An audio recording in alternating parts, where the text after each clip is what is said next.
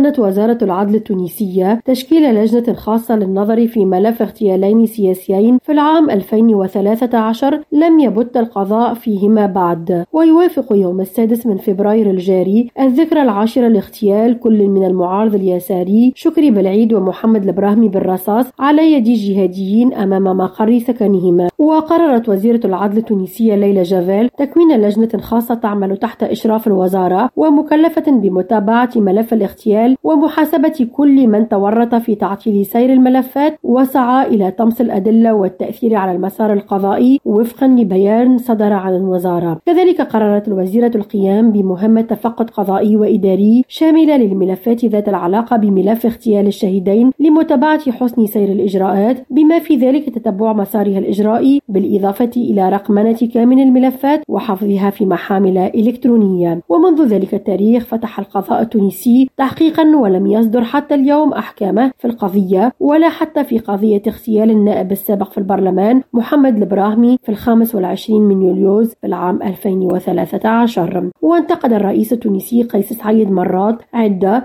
تباطؤ التحقيق القضائي في هاتين القضيتين. هذا وتوجه اتهامات إلى حزب النهضة في المرجعية الإسلامية بالمسؤولية في هاتين القضيتين. نرجس بجيرة راديو تونس.